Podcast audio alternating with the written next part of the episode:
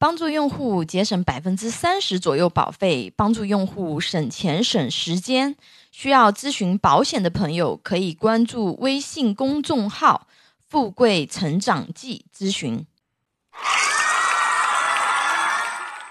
今天给大家分享的主题是什么是重疾险啊，以及重疾险该怎么样去做选择。首先给大家讲一下重疾险的定义啊。重大疾病保险是指由保险公司经办的啊，以特定重大疾病，比如恶性肿瘤啊等等为保障项目啊。当被保险人罹患合约内的重大疾病，给予适当补偿的商业保险行为啊。大家一定要记住啊，这是唯一一种可以比较省心啊，保障终身疾病风险。啊，赔付保额的产品啊，所以先给大家分享这一款，后期会给大家分享什么是医疗保险啊，以及医疗险和重疾险的差异是什么。发现很多人搞不清楚这两种品类保险的这个差异啊，以及这两种品类保险所承担的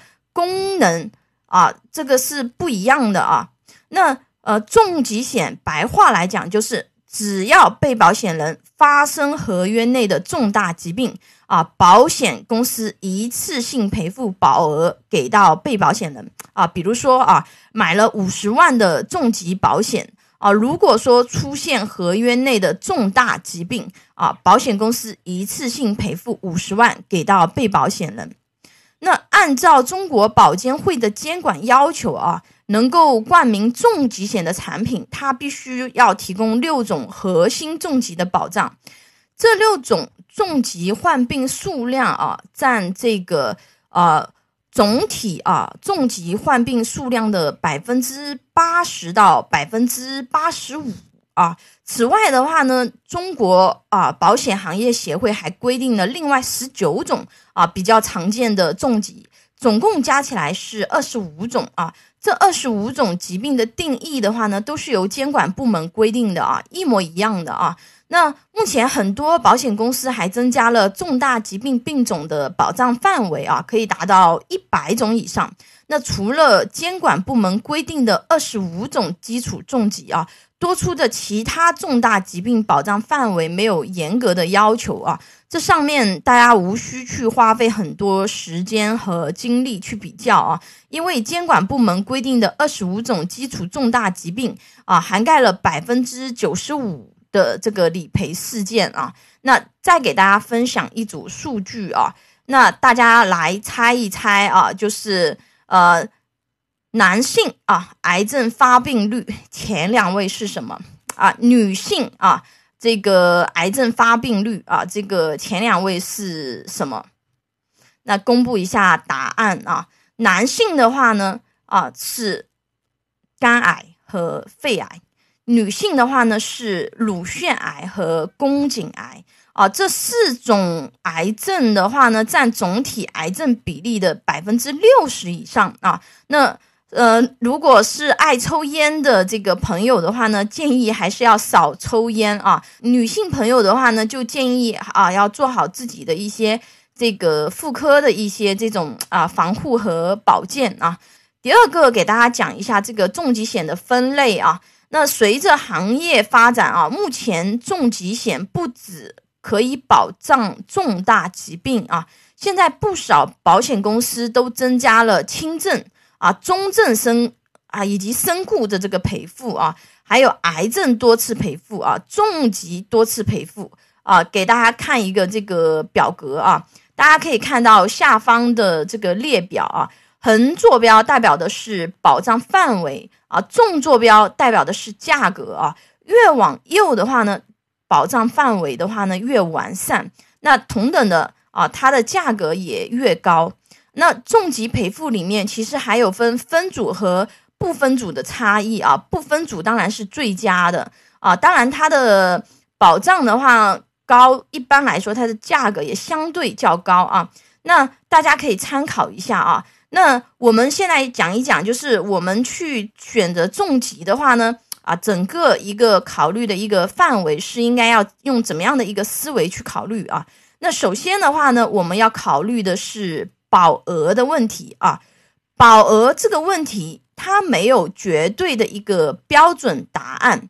它需要根据啊你获得多少保障啊，以及自身家庭的收入啊、支出啊、负债以及啊家庭结构等因素综合考虑啊。如果是一线城市的朋友啊，就是一二线的啊，那建议的话呢。保底五十万保额起配啊，因为一二线它的一个开支啊，就是花费相对是比较大的啊。如果真的发生重大疾病的风险，你要考虑到啊，这个两到三年的一个啊工作收入的补偿，这个是最基础的啊。那如果说收入和生活品质相对比较高的人群啊，建议要配置到百万保额以上。这样风险事件发生才不会影响到你的生活品质。那第二个的话呢，啊，我们要考虑的是保障期限啊，比如说啊，我们想买一款 A 保险，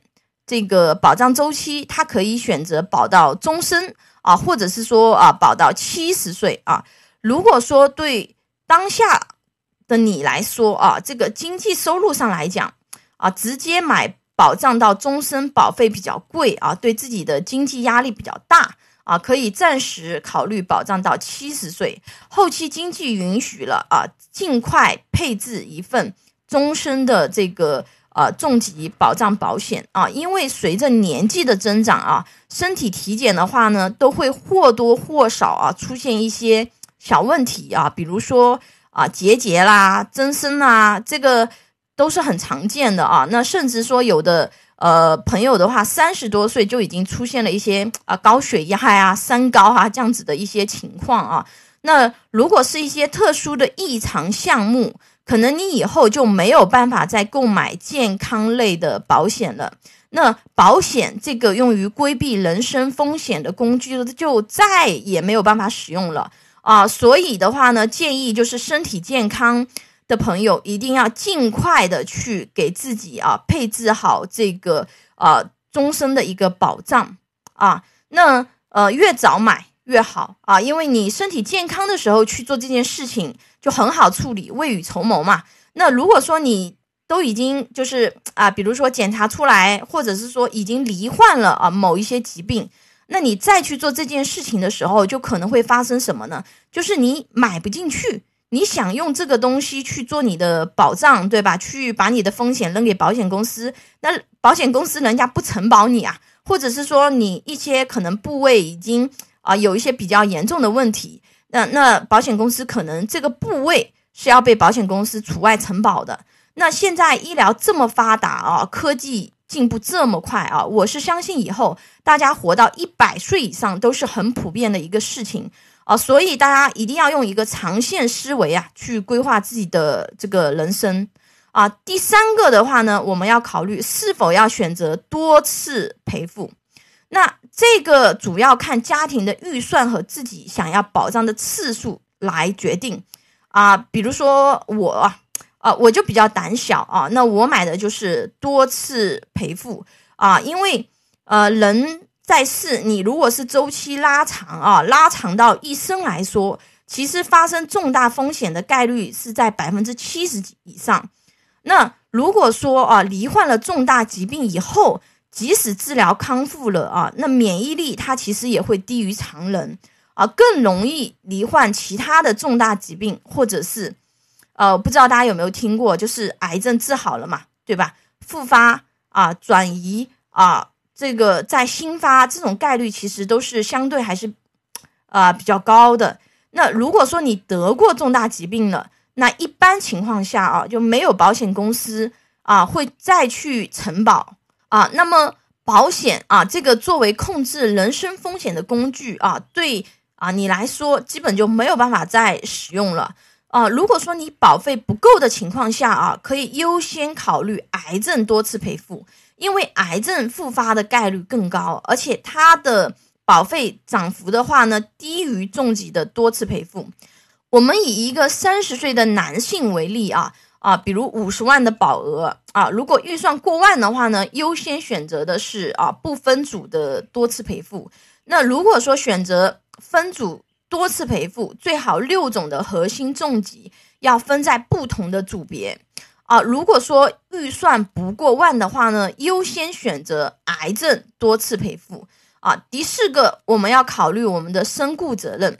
那身故责任的话呢，它其实是多了一份寿险的一个责任，相当于说啊，就是如果有罹患重病的话呢，就有重大疾病的赔付。如果说没有罹患重疾的话呢，身故也有赔付啊。但是我们人终归是会失去的嘛，对不对？那呃，如果说我们买的是终身的这样的一个保障的话呢，即使我们自己没有办法获得收益啊，那我们的家人，也就是说，比如说我们的后代啊，或者是我们的法定继承人啊，他也可以确定性的获得这一个保额的一个赔付。啊，然后我们再看看这个疾病的种类啊。前面跟大家分享过啊，嗯，不要过多的去纠结啊，因为前二十五种啊高发重大疾病啊是监管部门有相关规定的啊，所有保险公司重疾产品都涵盖了这二十五种这个重大疾病啊，那它是涵盖了百分之九十五的理赔事件。那除了这二十五种以外，啊，对于你来说，其实你也不知道自己啊，其他的重大疾病哪个发病率对自己来说会更高啊？除非说是啊，比如说你自己可能有一些家族史，那我们可能去关注一些啊家族史里面曾经罹患过的一些重大疾病啊。普通人来说，其实没有办法知道哪一个啊概率对自己来说是更高的啊，那不用过多的去关注啊。呃，如果说啊是有带轻症保障的话呢，那要注意一下啊，有没有涵盖高发的那几种轻症啊？因为轻症啊，保障监管部门没有做统一的规定啊。如果说在相同的保费的选择范围，那肯定是倾向啊带这个高发轻症多的这样的一个重疾险，而且现在很多轻症呐，它都是带有保费豁免的功能的。也就是说，你确诊轻症啊，不止保险公司他要赔钱给你啊，而且后面的保费啊，他都不用交了啊。呃，还要跟大家再强调一下这个健康告知啊，因为呃，如果有听我这个内容分享的朋友的话呢，健康告知应该是我提及非常多的一个话题啊，因为这件事情真的非常重要啊啊，一定要如实的告知。目前的话呢，保险公司核保有两种方式，一种呢是人工核保，一种是智能核保啊。智能核保就是如果说你身体异常的部分不是特别严重的话呢，啊，建议可以选择智能核保啊，因为比较高效、方便啊，反馈的话呢也非常非常的及时。那如果说你身体有一些异常情况啊，但是如果你没有告知，那后期它这个事情是存在风险的啊，因为我们买保险就是为了风险事件发生的时候可以得到理赔嘛，对不对啊？如果说你隐瞒告知啊，可能导致拒赔啊，重大过失者啊，甚至不止不赔啊，你交的保费的话呢，他还不退还啊，他有这个权利嘛，对吧？如果说你身体体检有异常的话呢，可以选择找我帮忙，给我留言啊。因为我拥有一百多家保险公司的产品库啊，每家保险公司啊，它的这个核保标准啊，其实是不一样的。如果身体检查有小异常，可以同时帮你投保多家保险公司的产品啊啊，比如说啊，这家保险公司你可能被除外承保了，那另外一家保险公司你可能就标体通过了啊啊，标体指的意思就是正常的身体的人啊，那。如果还有一种可能，就是说，比如说这家保险公司它拒保你了，那可能另外一家保险公司啊，它可能就可以给你承保了啊。这是我可以给你提供的一个优势的一个服务啊。因为啊，我是保险经纪人啊，从我国的保险法就奠定了啊，保险经纪人的利益和投保人的利益是一致的啊啊，我会去给用户争取最大的利益啊。那下面附上保险经纪人和保险代理人的差异啊，有兴趣的朋友可以自己看一下啊。那呃，很多人在这个选择保险公司的过程的话呢，都会陷入到一个误区啊，先去关注这家保险公司有没有听过啊，或者说啊，我好像。呃，这个只听过哪两家保险公司，那我就要买这两家保险公司啊。那实际上的话呢，由于国内的人寿保险呐，它是受保险法保护的啊，即使啊保险公司破产了啊，保单它依然是有效的啊，因为会有新的保险公司接手它的保单，后期。可以看这个，就是啊，保险公司破产了怎么办啊？这个制度会给大家详细的讲解啊啊，保险在我们中国它整个一个体制啊，一个整在我们国家的法律框架内啊，它是怎么运行的啊？所以选择产品的时候，优先要考虑的是产品合同保障的内容啊，优先考虑保障内容啊。保险品牌不是最重要的考虑维度啊，因为大家都买过东西嘛，都知道嘛，品牌嘛，品牌它肯定是有溢价的嘛，对吧？就是相同保障比人家贵嘛，啊，而而且有的贵的还不少啊。你想想，一个重疾险，如果说一年贵三千，对吧？二十年缴、三十年缴的，这贵了多少？好几万呢，对吧？啊，那嗯，如果说想要对这个就是服务有要求的朋友的话呢？那确实可以选择一些这个附加服务比较好的一些保险公司，但其实附加服务好的保险公司未必就是知名的公司啊。那重疾险的选择思路啊，都给大家梳理清楚了啊。如果说大家觉得还是太复杂啊，一头雾水，还有一个更高效、更省事的方法啊，就是直接给小编留言啊，因为现在医疗很发达啊，重大疾病治愈率很高啊，生活这么美好，对吧？大家一定要早早的把自己的疾病风险扔给保险公司啊，这样才能没有心理负担的更好的去打拼嘛啊，也更有保障的去享受自己的人生啊，让自己无论在什么情况下都可以更好的承担好自己的家庭经济责任啊，以及保障自己的一些这个经济的安全啊啊，让自己终身医疗可以得到保障啊。世上最可怕的事情是什么呢？啊，人活着，钱没了嘛。对不对 啊？这里啊，我我确实很想叫加一个这个李佳琦的经典表情，Oh my god！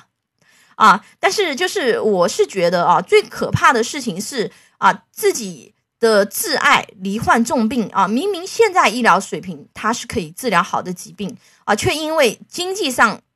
没有办法去负担，对吧？眼睁睁的看着他离去，这是让人最痛苦的事情啊！当然了。发生在自己身上也是一样的啊，谁都不想自己成为家里的一个负担，对吧？啊，一个拖油瓶啊，所以爱他就要给他最好的保障，规划人生风险越早规划越好啊。温馨提示一下啊，小朋友的重疾保费是最便宜的啊啊，父母之爱子则为之计深远。对于有能力的家长，可以帮小朋友规划终身保障。啊，在他中年啊，甚至老年以后，即使你无法再陪伴在他身边，依然可以继续守护他啊，直到永远啊，forever 这件事情还是非常有意义的啊。那如果说你的亲朋好友也需要这方面的帮助啊啊，非常欢迎大家把这个内容进行转发啊，点赞啊，因为目前。按国内来讲的话呢，保险经纪服务覆盖的地区和人群比例还是非常低的啊。